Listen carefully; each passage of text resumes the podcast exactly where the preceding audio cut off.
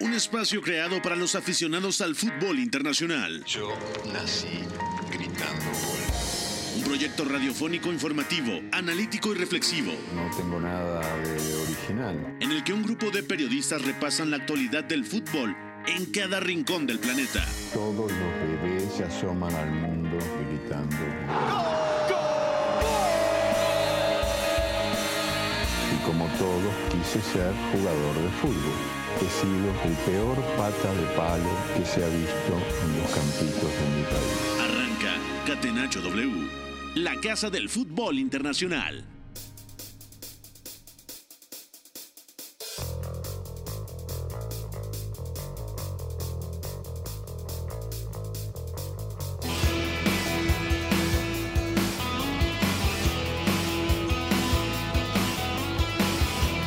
¿Qué tal? ¿Cómo están? Bienvenidos a una edición más de Catenacho W, Catenacho del lunes 15 de mayo del 2023. Mucho que repasar el día de hoy con todo lo que sucedió el fin de semana en las principales ligas europeas. Campeones, Santiago Jiménez con el Feyenoord en la Eredivisie neerlandesa y también Orbelín Pineda con el AIK de Atenas en la Liga Griega. Además, hablaremos del título del Barcelona, eh, que no ganaba, por cierto, un título desde la temporada 2018-2019, un título liguero importante para cimentar el futuro y sobre todo después de que se ha quedado corto en Europa, tanto en Champions como en UEFA Europa League. También parece definida la batalla por el título en Inglaterra. Al Manchester City le faltan tres partidos y si empata esos tres o si gana uno de esos tres, se proclamará campeón. El City ganará cinco de las últimas seis ligas. Es una absoluta locura. También la pelea en la Bundesliga sigue candente entre Bayern Múnich que gana y Borussia Dortmund que golea. Ambos equipos han ganado tranquilamente eh, este fin de semana. Y en Italia, el Inter ya se pone en la tercera posición. La Juve gana, el Napoli que ya es campeón perdió. Y el Milan, el Milan con muchos problemas, tanto en Champions, que mañana juega contra el Inter, la vuelta que perdió 2 a 0. Y por supuesto, está en la pelea por agarrar esa cuarta plaza, pero está a cuatro puntos de la Lazio de Mauricio Sarri. Todo esto lo platicaremos en compañía de Iñaki María, Beto González y Oscar Mendoza, al que saludo primero. Informe Mendoza, ¿cómo te va? Todo bien, Pepe. Un saludo para ti, para toda la gente que nos escucha. La verdad, un fin de semana en el que me extraña un poco decir ya en este momento que la Premier League está decantada prácticamente porque el Manchester City, bueno, impensable que no logre al menos puntuar en alguno de esos partidos. Entonces, vamos a ver. eh, todo parece ya definido. Incluso se combina con la derrota del. Arsenal a manos del Brighton. Y en España, histórico lo que pasó con el Barcelona, que consigue su liga número 27 y además en campo de uno de sus máximos rivales, que es el español. Entonces, mucho de qué platicar. De acuerdo, ya también está el señor Beto González con nosotros. Betao, ¿cómo te va? Un abrazo. Un abrazo, Pepe, para ti, para Oscar, para Fo, para McLovin, a toda la gente que nos escucha. Qué buen fin de semana tuvimos, ¿eh? Siguen habiendo campeones. Ya lo de Orbelín, ya lo de Santi, también el Barcelona, que ya decía Oscar recién. Estuvo a punto de haber una gresca, pudo haber sido una absoluta locura en, el RCD Stadium. Eh, prácticamente tuvieron que correr los futbolistas del Barcelona a refugiarse en el vestidor. La verdad es que estuvo muy, muy intenso ese final.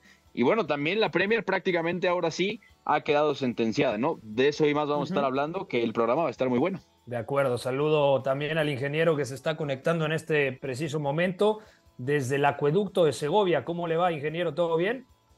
¿Qué tal, Pepe? Muy buenas. Vengo preocupado porque se sabía o se podía intuir que el Leicester City no iba a sacar hoy los tres puntos y, como ya adelantamos por aquí la semana pasada, pinta en chino la salvación de el equipo que nos enamoró a todos en 2016. Cómo no, mucha nostalgia. Es un golpe durísimo. Así como hablábamos de que el Valencia podía descender, hoy en día creo que el Valencia está prácticamente salvado, a menos Sí. de que pase una desgracia, pero lo del Leicester, eh, al comienzo de temporada ni siquiera vislumbrábamos que el Leicester iba a competir por no descender. Lo lógico era No, no. mitad de tabla, un noveno, un décimo puesto, si mal le iba un decimoquinto, pero hoy no empezó mal el partido contra el Liverpool, pero en cuanto se asentó en campo rival el equipo de Jürgen Klopp, el Leicester se difuminó completamente. Bueno, vamos con la pregunta del día. Saludo a McLovin hoy en la sala de máquinas. McLovin, mándeme por favor a la pregunta del día.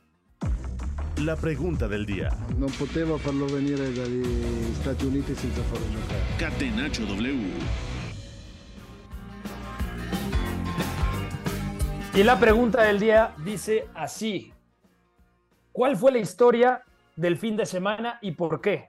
Comienzo contigo, Beto González. ¿Qué fue lo que más te gustó este fin de semana en las principales ligas europeas? el título de liga del Feyenoord. Eh, yo me voy a quedar con eso, sobre todo por lo que representa para un equipo que tenía seis años sin ser campeón, uno, que además en la premiación fue muy lindo porque estaba Giovanni Van Bronckhorst, que era el entrenador que lo hizo campeón hace seis años justamente. Luego ya el, el Feyenoord va a jugar la, la, fase de grupos de la Champions. De hecho, juega contra el Manchester City y el Shakhtar, si no recuerdo mal. Así que eh, es muy simbólico, ¿no? Seis temporadas, ahí estaba Van Bronckhorst, que también evidentemente es una leyenda del club. Jugó ahí mucho tiempo Van Bronckhorst. Eh, Robin Van Persie, el entrenador de delanteros, que además tiene un vínculo muy especial con Santi Jiménez, porque el mismo Santi ha dicho que eh, Robin Van Persie le ha ayudado mucho a corregir ciertos detalles y a fijarse en otras cosas que quizá no tenía tan en mente, y eso mete a Santi con el gol que hace en el 2 a 0, que además es un golazo, en claro. la pelea de lleno por el título de goleo del Eredivisie, ¿no? Ya 15 goles, hay una pelea por ahí a 4 o 5 bandas muy interesante, entre los 15 y los 17 goles, ¿no? Empató a Xavi Simons, entonces es eso, es el título, y además otra historia linda ahí dentro es la de Arne Slot, ¿no? Porque el último equipo que realmente había retado al PSV y al Ajax era el AZ de Arne Slot, pero la pandemia, exactamente, la pandemia hace que la Eredivisie quede anulada básicamente y eso no le permite al AZ reclamar ese título de liga. Entonces, seis años después, el Feyenoord campeón y tres años después, Arne Slot vuelve a retar a los grandes, a los otros grandes y es campeón de liga. De acuerdo, lo de Santi Jiménez, 15 goles en Eredivisie, es decir, solamente en la liga neerlandesa te habla de un temporadón y sobre todo porque al principio no era titular indiscutible, repartía minutos con el brasileño Danilo que llegó gratis procedente del Ajax. Dubicas tiene 17, el griego del Utrecht, Xavi Simons sí. tiene 16 y Van Hoydon del Herenveen tiene 16. Ojalá Santi Jiménez consiga el campeonato de goleo, sería histórico. Iñaki Di María, como diría mi señora madre, ¿cuál es la historia del fin de semana y por qué? El Union Berlin, señores, que está una sola victoria de meterse por primera vez en Champions. Tenía duelo directo en casa, que ha conseguido hacer eh, del Arten Foster un fortín esta temporada. Y bueno, pues ahí en mitad del bosque ganaron al Freiburg, rival directo, otro equipo que ha hecho muchos méritos para estar ahí. Y finalmente, pues con dos goles y dos asistencias de Geraldo uh -huh. Becker, una de las revelaciones de la Bundesliga que yo no vi venir porque ni es joven ni era eh, tan desconocido. Bueno, pues el jugador de Surinam ha liderado este fin de semana una vez más a los capitalinos en lo que yo creo que es eh, la gran historia del fútbol europeo, al menos de las ligas mediáticas este curso. De acuerdo, me ha gustado muchísimo eso que comenta el ingeniero. Y vamos con Oscar. Oscar, para ti, ¿cuál fue la historia de este fin de semana? No digas la historia de... de Atenas, ¿eh? No, no iba para allá porque ya sé que te molesta que hypeo a Orbelín Pineda, pero yo voy con el descenso del Southampton. 11 años seguidos en la Premier League y ahora jugará Championship. Uh -huh. Y además, si ponemos en la balanza su trayectoria en estos años en la máxima categoría de fútbol inglés, son, 11, son 8 técnicos los que tuvo en, este, en estos años. Además, Ralph Hasenhuttl fue el que estuvo más tiempo, fueron 4 años, de 2018 a 2022. Y es que encima de todo tiene futbolistas que uno los ve y piensa, es que son jugadores 100% de Premier League. Quizá para Championship eh, les ayuda a crecer y tal, como a Romeo Lavia, como a Carlos Alcaraz, Bela Kochap, etc. Pero luego también es que ves la inestabilidad que hubo, sobre todo en el banquillo, con tres técnicos diferentes en tan solo este curso, y entiendes un poco por qué el Southampton ahora mismo está descendido. Incluso eh, ha tenido puntos altos, como aquella victoria frente al Manchester City en Copa de la Liga en cuartos de final, 2 a 0 uh -huh. en St. Mary's, pero más allá de eso es un equipo que sí ha quedado mucho a deber, pero que al final ya es el primer equipo descendido en la temporada en la Premier. De acuerdo, yo me voy a quedar con la derrota del Arsenal en casa, porque esta historia la podemos tomar en dos direcciones en contra del Arsenal y a favor también del Brighton, que el Brighton es un equipo que juega muy bien, sí, pero que también tiene una personalidad tremenda. O sea, los jugadores confían plenamente en el modelo de juego establecido por Roberto de Servi. Es un grandísimo técnico que yo creo que le va a tocar en algún momento de su carrera llegar a un equipo aspirante a ganar la Champions, porque, bueno, por donde ha pasado ha dejado su huella, ¿no? En el Sassuolo, en el Shakhtar y ahora eh, con el equipo del sur de Inglaterra. Y además, con este resultado en contra del Arsenal, bueno, el City, como decía en la introducción, está a nada, a nada de ganar la quinta Premier en los últimos seis años. Bueno, aquí dejamos entonces la pregunta del día. Vamos a arrancar el análisis liga por liga en Inglaterra con toda la actualidad de la Premier League. Vamos allá. Premier League. Young for United. To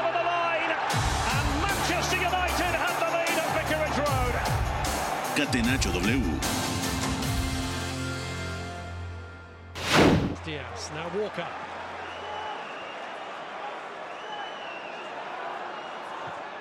Mares. Gundogan.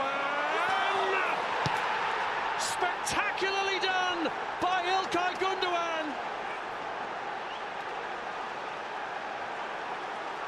Well, his goals are edging Manchester City closer and closer.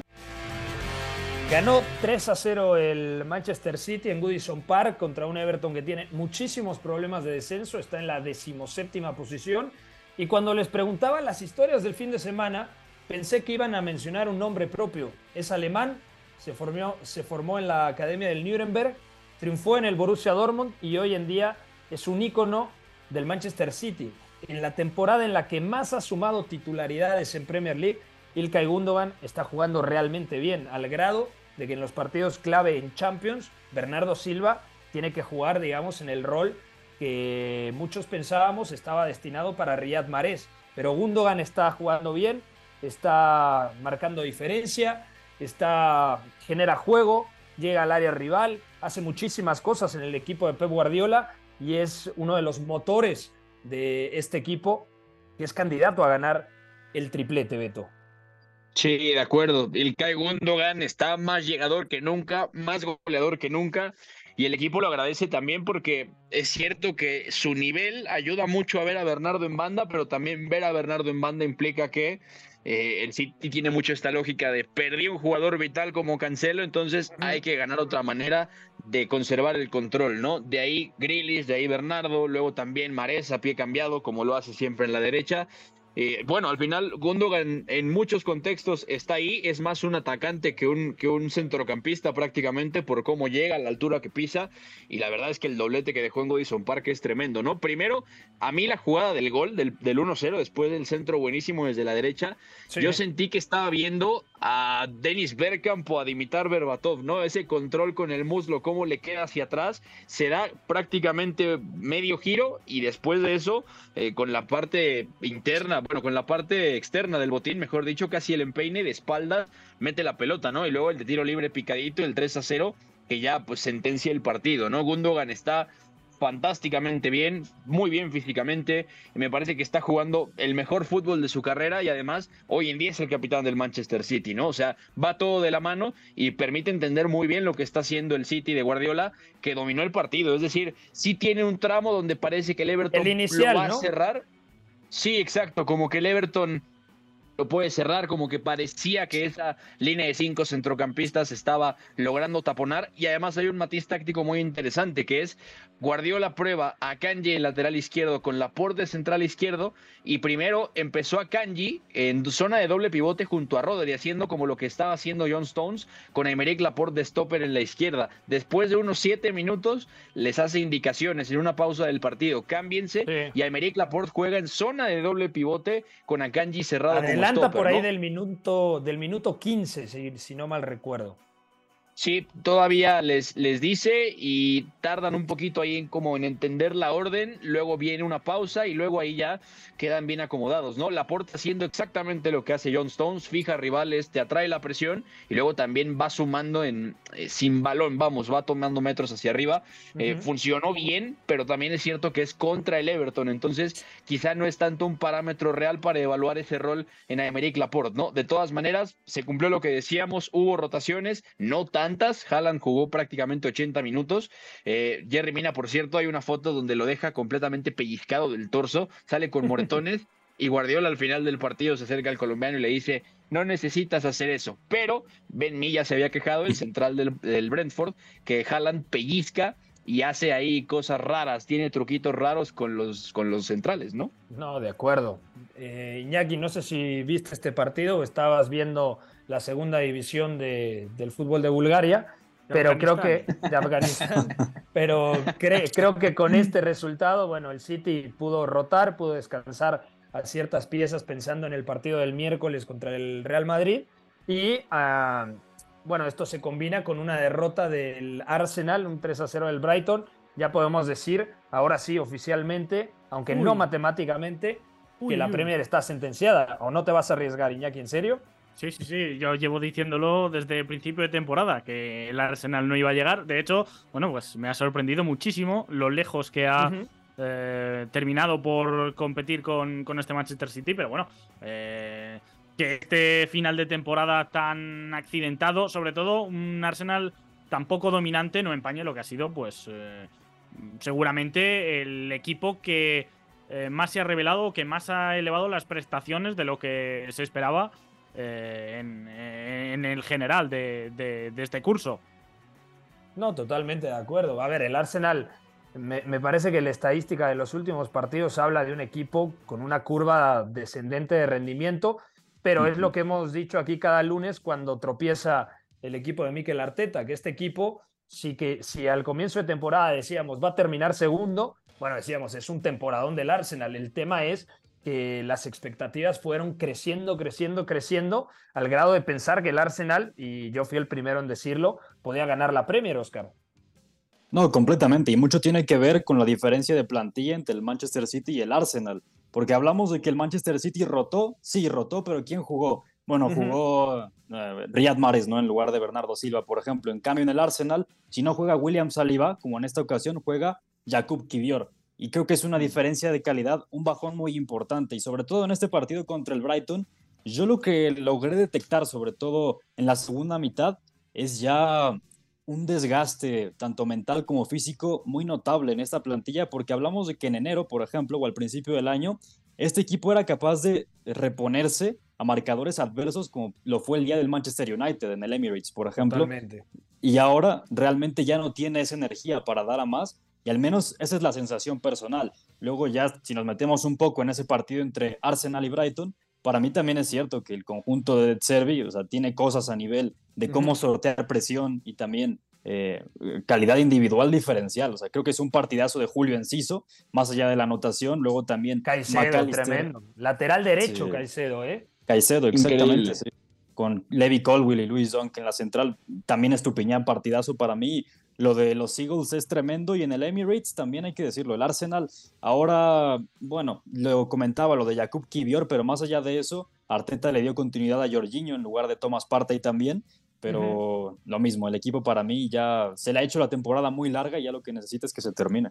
De acuerdo. Eh, repaso otros resultados destacados de la Premier League. Ojo, el Newcastle ha vuelto a dejar puntos, empató a dos goles contra el Leeds United Callum Wilson doblete, los dos desde los 11 pasos. El Aston Villa le ha ganado a un Tottenham que ha dado un primer tiempo eh, terrorífico, se queda corto, eh, porque ha sido una actuación realmente lamentable del Tottenham. Otro que se necesita que se termine la temporada ya. No, ¿eh? totalmente, totalmente.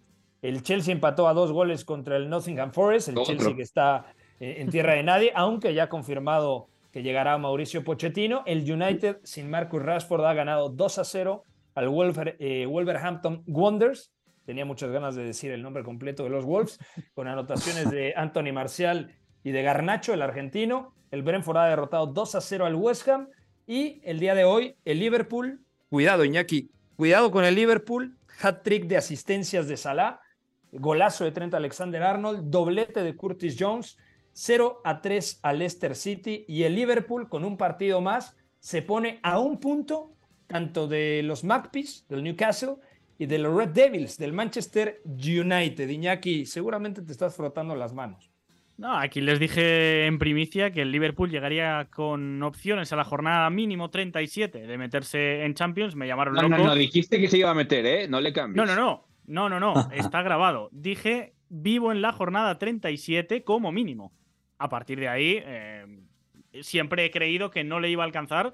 Pero oye, eh, sobre todo el Newcastle es el que yo veía más probabilidades de meterse en este lío. Si el Liverpool gana los dos que le quedan, el Newcastle eh, va a necesitar ganar otros dos en el momento que pinche dos, sabiendo que le quedan Chelsea y sabiendo que le queda también el partido contra el Leicester City, que se está jugando la vida, pues hombre, es un escenario en el cual el Newcastle lo tiene muy de cara, pero eh, para cómo estaban las cosas hace un mes, yo creo que en, ningún caso te hubieran firmado los seguidores de las Urracas ir terceros, pero en estas circunstancias, a estas alturas de curso, y el Liverpool, pues mejoría notable. ¿eh? Es un equipo seguramente como el Atlético de Madrid al que le ha sentado bien el hecho de eh, poder preparar durante toda la semana el partido del fin de semana, a diferencia del Arsenal, que yo creo que en el momento que termina eliminado de las copas y sobre todo de la Europa League, eh, compite peor. Esto, bueno, pues hay equipos que lo agradecen y otros que no tanto. Y el Liverpool es uno de los que eh, ha sabido mejorar sus prestaciones con Luis Díaz de vuelta, con Trent Alexander Arnold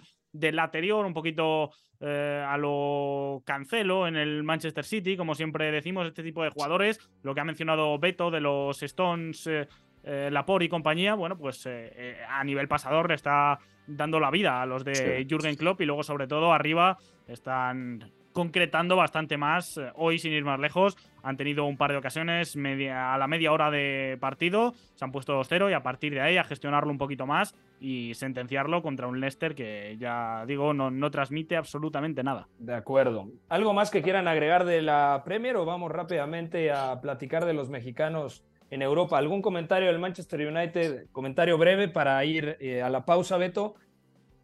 Bueno, fue un partido complicado en algún tramo, sobre todo porque da la sensación de que el equipo también ya está demasiado fatigado y no termina por encontrar Eric Ten Hag suficientes soluciones, ¿no? A mí me da la sensación de que la mejora táctica del equipo ya no llega esta temporada al final en otra cosa, va a pasar con nuevos nombres pero, pero sí me parece que hay un tramo de partido también largo que gestiona bastante bien, donde no le llegan, donde además puede más o menos gestionar la velocidad a la que pasó, a la que pasan las cosas. Y además me parece que sobre todo destaca mucho el regreso de Barán y además el regreso de Garnacho con el gol de contra, ¿no? Porque además es un gol muy de él, muy a velocidad, define muy bien prácticamente eh, solo frente al arco y al final contra el arquero. Y al final me parece que United lo lleva a buen puerto con todo y los cambios que hace, cerrando incluso con, con Harry Maguire, eh, con Barán jugando 80 minutos prácticamente. Y además regresa Raúl Jiménez al minuto 78 después de seis partidos donde no lo habían convocado, ¿eh? cosa eh, bastante interesante para este fin de, semana de ver, pero es una buena victoria del Manchester United. Bueno, eh, antes de ir a la pausa, ahora sí, ya que hablaba Beto González de Raúl Jiménez, bueno, hacemos el puente para hablar de los dos campeones, tanto de Santi Jiménez Oscar como también de Orbelín Pineda, que hay una postal que me gustó mucho al término del partido en donde carga a Matías Almeida técnico que, con el que también compartió en Chivas y salió campeón. Y se nota el, la confianza ¿no? que hay recíproca entre jugador y técnico. Sí, es entendimiento porque además Matías Almeida ha encontrado la mejor versión de Orbelín Pineda jugando como un enganche en ese rombo del, del, centro del campo de laica de Atenas. Es cierto que también ha tenido lapsos en la temporada donde ha jugado eh, más pegado a banda o incluso... Eh, interior izquierdo, ¿no? Interior izquierdo o incluso en un partido como lateral derecho, pero fue más que nada por, por un tema de que la plantilla no daba para cubrir esa posición. En general, eh, un Aika de Atenas que ha sido muy dominante en esta temporada y en este partido, sobre todo cuando entra Orbelín Pineda, se refleja su confianza porque prácticamente anota poco después, al minuto 59, en una gran combinación con el con Levi García, el atacante de Trinidad y Tobago, y bueno, refleja mucho lo que fue la temporada de Orbelín Pineda, un futbolista que tiene mucha responsabilidad creativa, que también es versátil, y para mí sería muy positivo que siguiera en Atenas porque así tendría la posibilidad de jugar Champions League. ¿De qué depende esto realmente? De que lo puedan ceder una temporada más, porque el que tiene la última palabra es el Celta de Vigo, ¿no? Sí, el Celta le pertenece, de hecho, tendría que reportar otra vez. Se dice que ya hay negociaciones para que continúe en el AECA de Atenas, pero eh, no sé bien cuál sea su precio ahora mismo, pero en teoría el préstamo solo fue por una temporada. Es verdad que cuando sale del Celta no estaba todavía Carlos Carballal, que quizá quiera probarle para la pretemporada en verano, pero da la sensación de que... ¿no? Eh, sí, efectivamente, el equipo gallego mm, va bien cubierto desde los tiempos de Coudet hasta hoy en día, que además ha aparecido Gabri Veiga y bueno, pues habrá que ver si sigue o no el curso que viene, el joven canterano que ha irrumpido esta temporada, pero desde luego que es uno de los que le resta un sitio más en esa zona de tres cuartos de, campo a Orbelín Pineda. De acuerdo, es una decisión complicada. Yo honestamente Mm, Prefiero tener minutos porque no veo a Orbelín en el Celta de Vigo siendo titular. Claro, la liga griega, por poner cierto parámetro, claro, está de repente el Olympiacos, el, Pati- el Panathinaikos, el Pau Salónica, bueno, ahora el Laika de Atenas, pero es una liga eh, que hace mucho tiempo está alejada de la élite del fútbol europeo. Por lo tanto, mm, no sé, yo creo que Orbelín Pineda le viene mejor asentarse o tener continuidad en Grecia que ir a Vigo y prácticamente ser suplente del suplente. Y lo Sí, digo por ahí tiene a. Beltrán tiene a Luca de la Torre, un Fran estadounidense que está ganando minutos. Está el propio Gabri Veiga. eh, sobre todo Beltrán, esos tres, ¿no? porque. ¿Cómo? Fran Beltrán. Sí, pero Fra- Fran Beltrán está jugando de medio centro más puro, de, cinco, por así decirlo, aunque a veces pueda Cierto, jugar un sí, poco más libre, se coincide con Renato Tapia.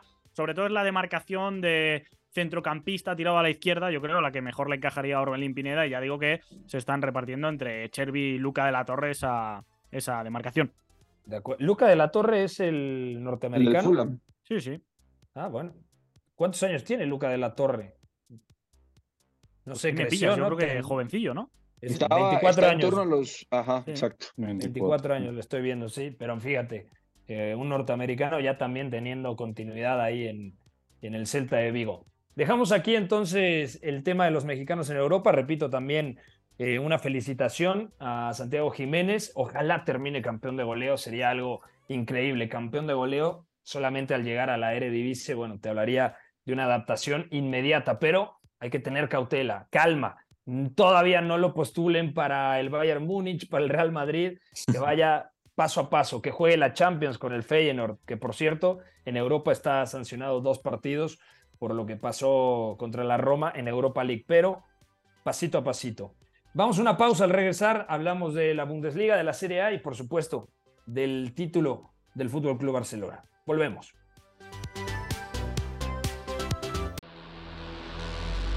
Lo que para mí es el fútbol. Éramos todos muy amigos, nos gustaba jugar juntos, la pasábamos bien reunidos, intentábamos hacerlo lo mejor posible, atacar mucho y luego recuperarla con la ilusión de volver a atacar. Hasta el juego bonito supo rendirse ante una estrategia invencible. Catenacho W, la casa del fútbol internacional.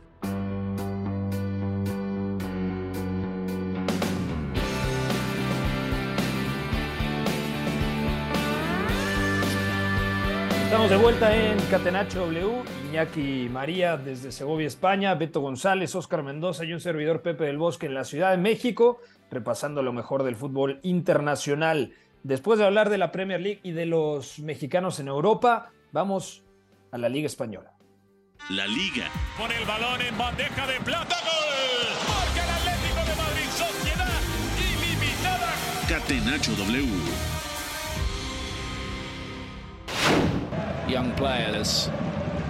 2019, the last time Barcelona won the title, that was under Ernesto Valverde. Here's Alex Balde again, one of the breakout stars of this season. Across the face of goal and a goal. Lewandowski is the player to cash in. Balde did the setup work, and Lewandowski, well, he did Victoria importantísima del Barcelona, título para el Barcelona, parece que también Pichichi para Robert Lewandowski, que tiene 21 goles, cuatro más que Karim Benzema. ¿Qué representa, Oscar, desde tu punto de vista, este título para el Barcelona, que no lo conseguía desde 2019? Es decir, pasaron tres años en donde ganó el Real Madrid en dos ocasiones y el Atlético en una, la de 2021, para que volviese a ser campeón de liga.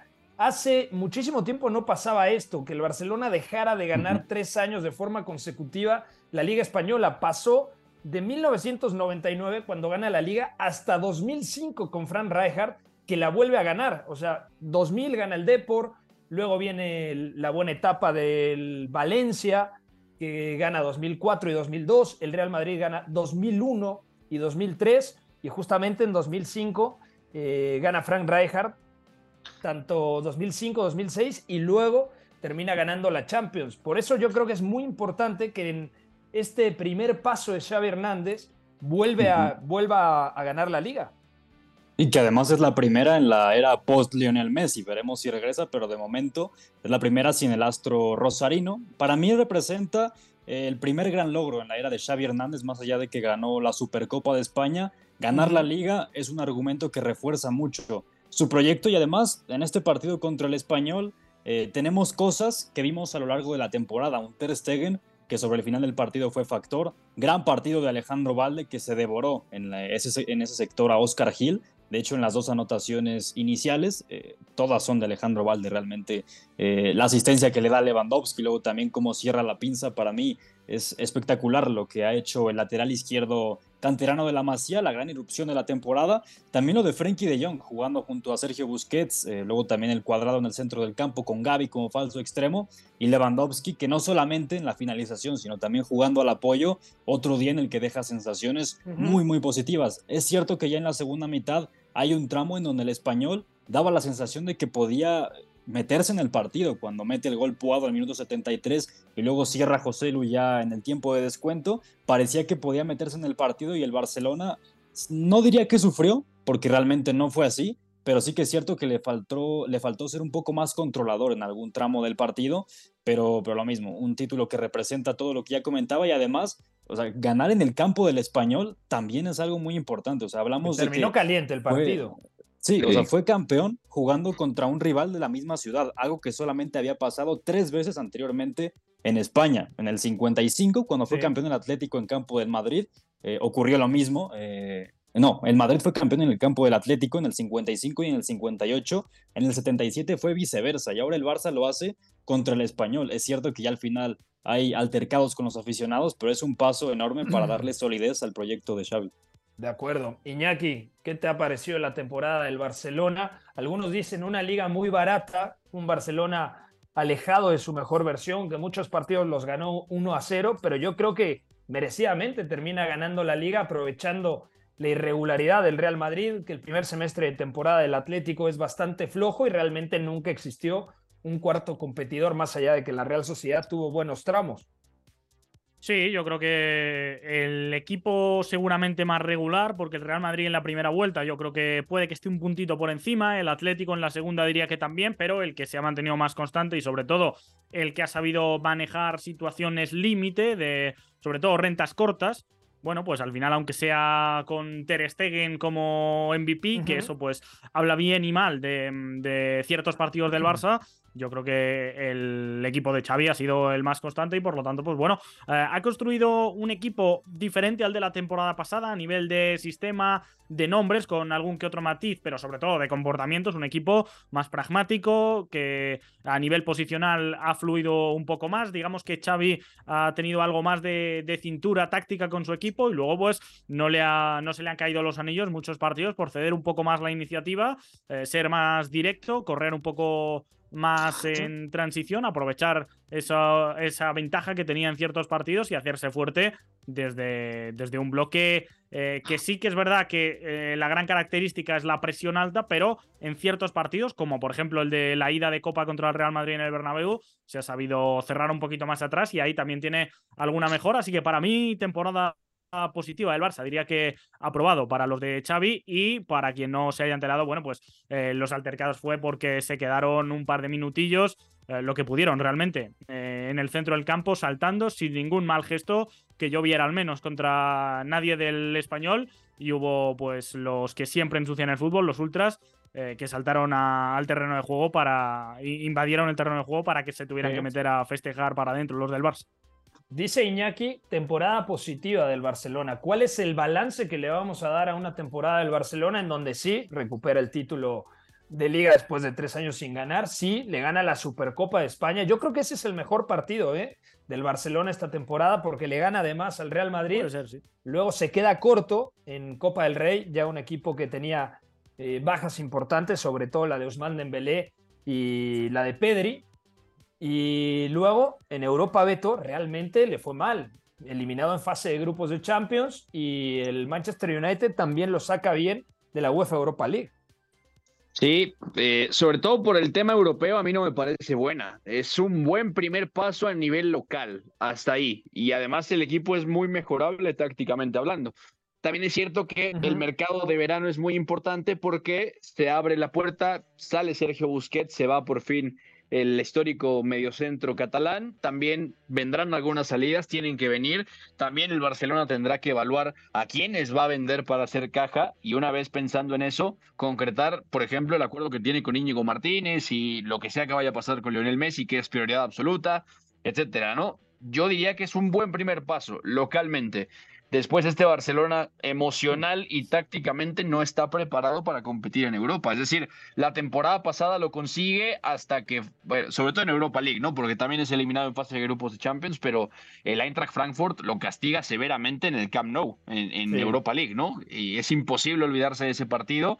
Y bueno, además los aficionados del Eintracht invaden el Camp Nou, ¿no? O sea, realmente les hacen la jugada ahí a, la gestión del Barcelona y al final acaban habiendo muchos aficionados alemanes, etcétera. Entonces, el Barça está reaprendiendo a competir, está reaprendiendo también a sus formas para hacer ciertas cosas, ¿no? Y a partir de eso me parece que puede venir el salto.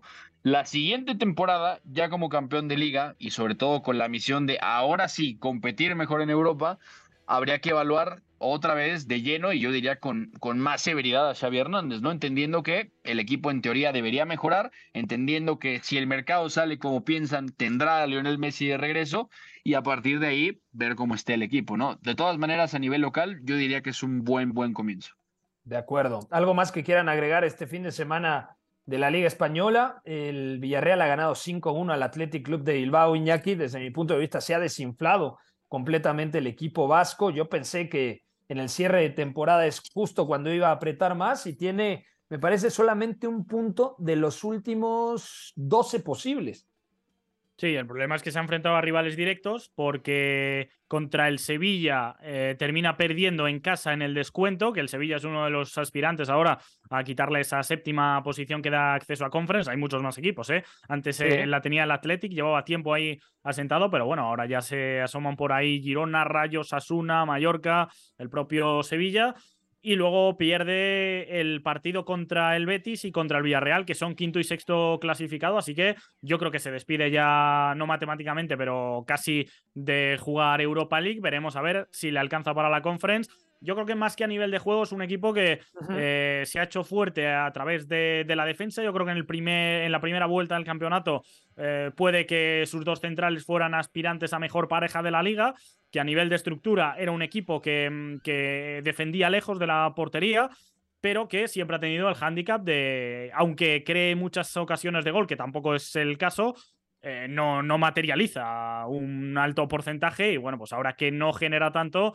sigue perdonando muchas y por lo tanto es lo que yo creo le ha alejado de, por ejemplo, jugar la final de la Copa del Rey en un partido que contra Osasuna pues eh, mm, perfectamente podría marcar, haber marcado 3-4 goles y acaba marcando uno ese día y luego pues en liga más de lo mismo quitando Sánchez que seguramente sea el que sí que tiene ese instinto el resto, en cuanto a Specter Goal, seguramente estén por debajo de, lo esperado.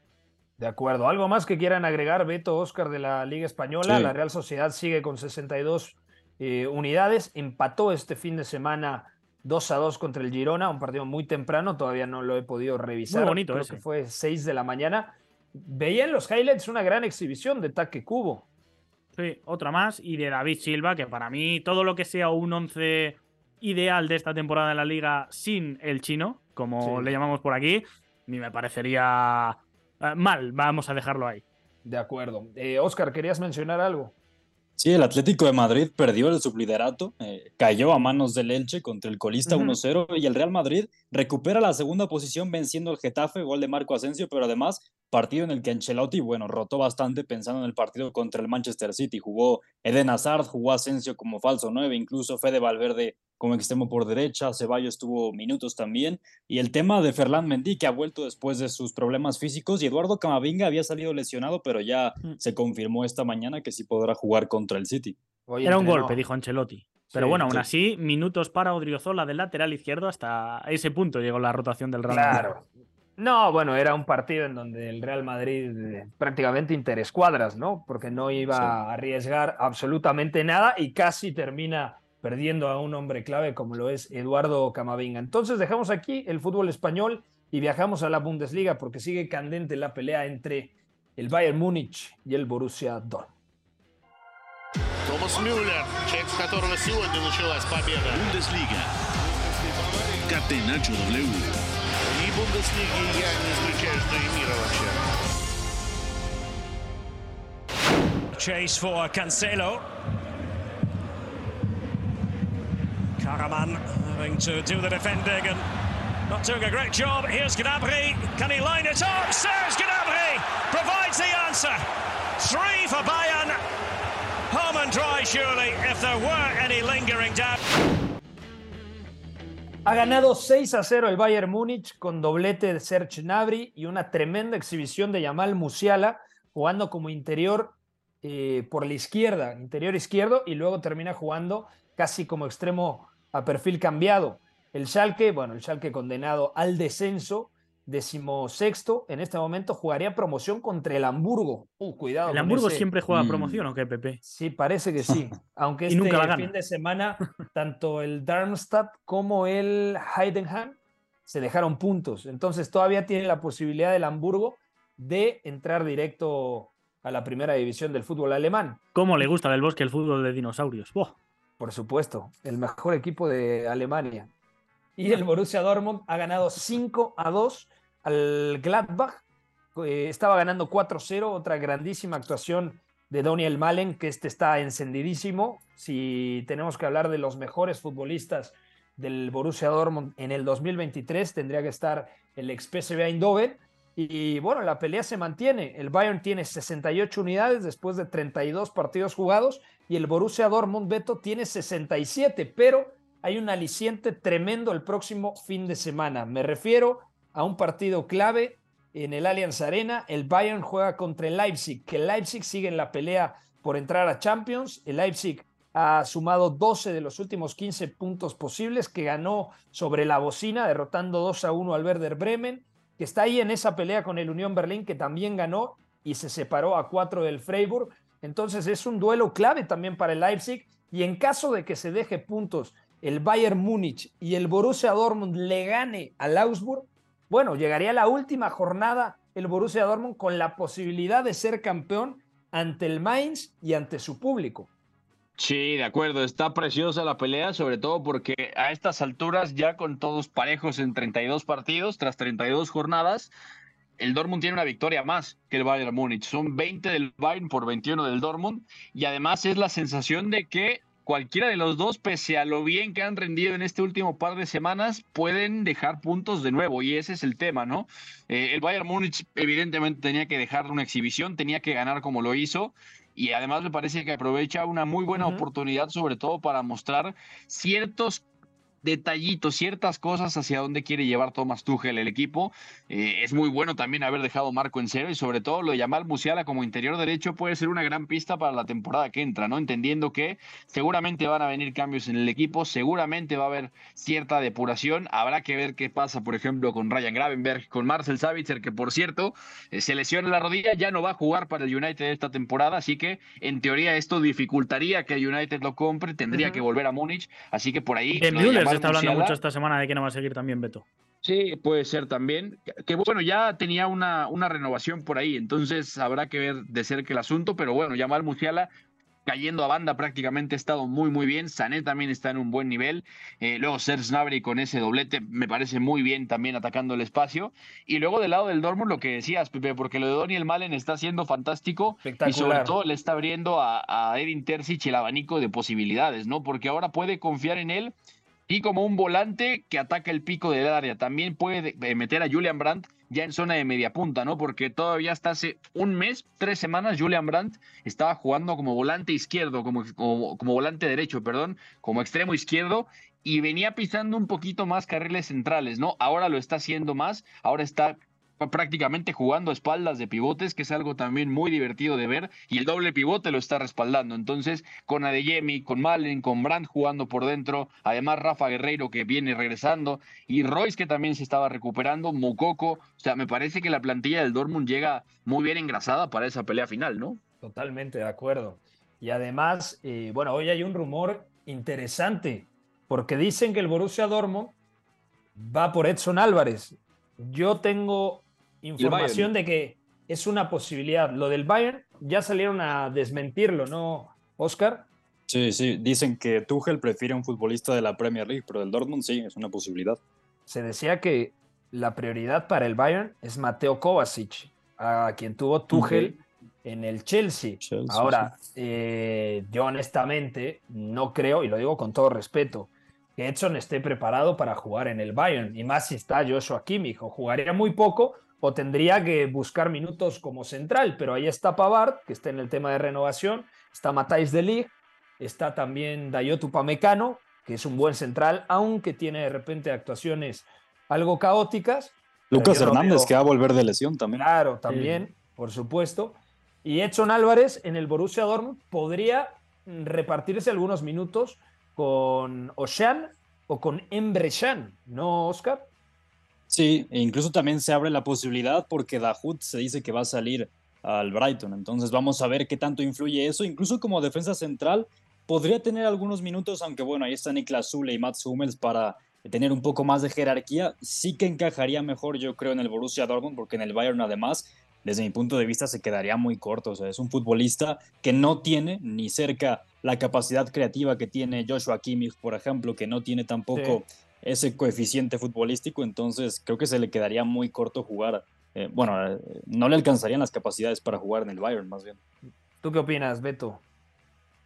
Mm, a ver, también es clave que Jude Bellingham se va del Borussia Dortmund, entonces tiene sentido que el Dortmund esté buscando ese centrocampista y también habrá que ver cómo lo están analizando a él, porque una cosa es el Edson Álvarez de John Heitinga y Alfred Schreuder, medio centro y central incluso.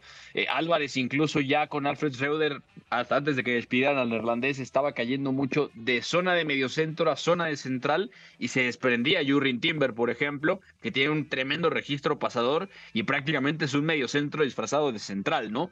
Eh, es eso y también ver si no va en la dirección de lo que había creado Eric Ten con Edson Álvarez, ¿no? Que más bien era un doble pivote, pero enfocado a ganar segundas jugadas, a presionar hacia adelante, que también se desprendía bien hacia adelante, ¿no? Que además tenía a otros compañeros al lado, ¿no? Entonces, yo no tengo claro cómo lo estén visualizando, sería interesante saberlo, porque eso también nos va a decir mucho si el fichaje termina por cuajar o no. Más allá de que Julian Brandt puede jugar como interior también un poquito más arriba, lo puede respaldar Edson, eh, o sea, puede ser medio centro puro, ser doble pivote o interior de base, Emre Can sería el medio centro más posicional, así que si va de medio centro, y eso a reserva de ver qué hace dentro de la posición de medio centro, o sea, qué rol tiene, tiene sentido por, por armado de plantel, ¿no?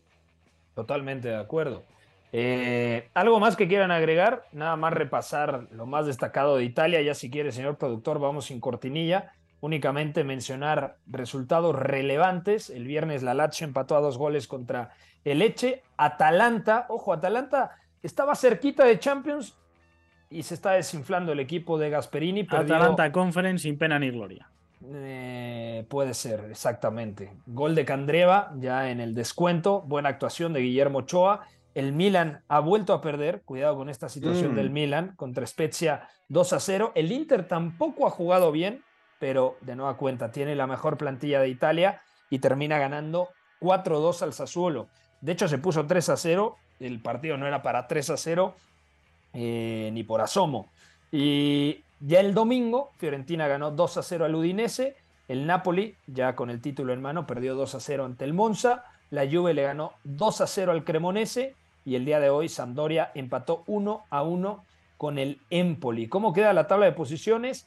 Napoli 83, ya campeón. Juve tiene 69, Inter 66, Lazio 65 y el Milan con 61. La Roma tiene 59, aunque parece que ya también se ha quedado prácticamente sin posibilidades de Champions después de que este fin de semana no pasara del 0 a 0 en campo del Boloña. ¿Algo que agregar, Iñaki?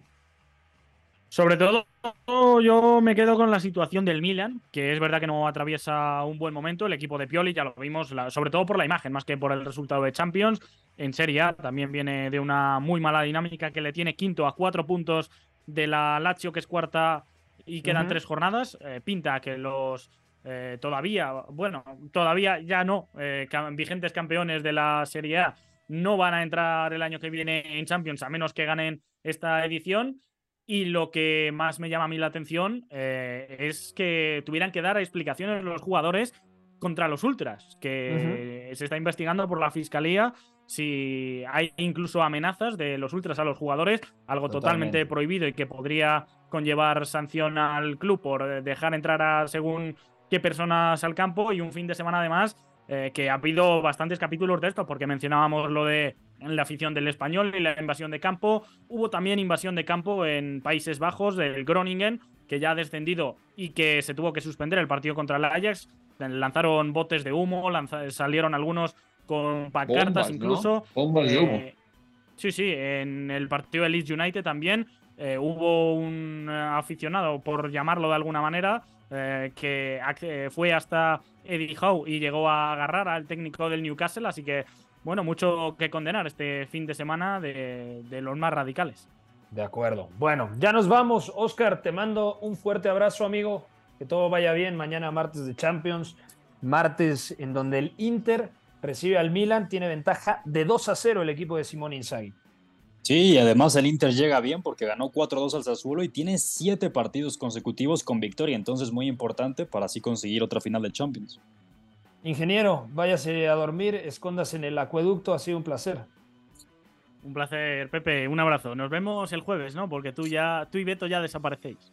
Desaparecemos, pero el jueves estamos aquí para la UEFA Europa League y para la Conference. Beto. Uy. Eso es, abrazo para todos chicos. Por cierto, Alex, Alex Grimaldo es fichaje del Bayer Leverkusen, se ha confirmado hoy, me parece un fichajazo, Totalmente. vista de lo que va a venir para las aspirinas la próxima temporada. Abrazo para todos. Muy buen fichaje, totalmente de acuerdo. Gracias a nombre de FO en la producción, McLovin en la sala de máquinas de Catenacho W. Sigan en la sintonía de W Deportes, soy Pepe del Bosque.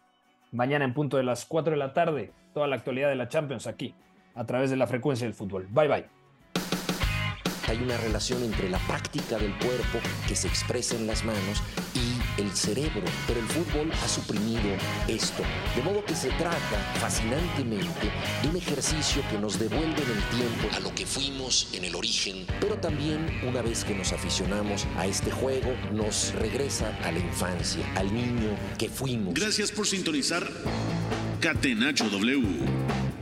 Entonces el fútbol es en ese sentido una maquinaria para regresar en el tiempo en un doble sentido. Por W Deportes, la frecuencia del fútbol internacional. W Deportes.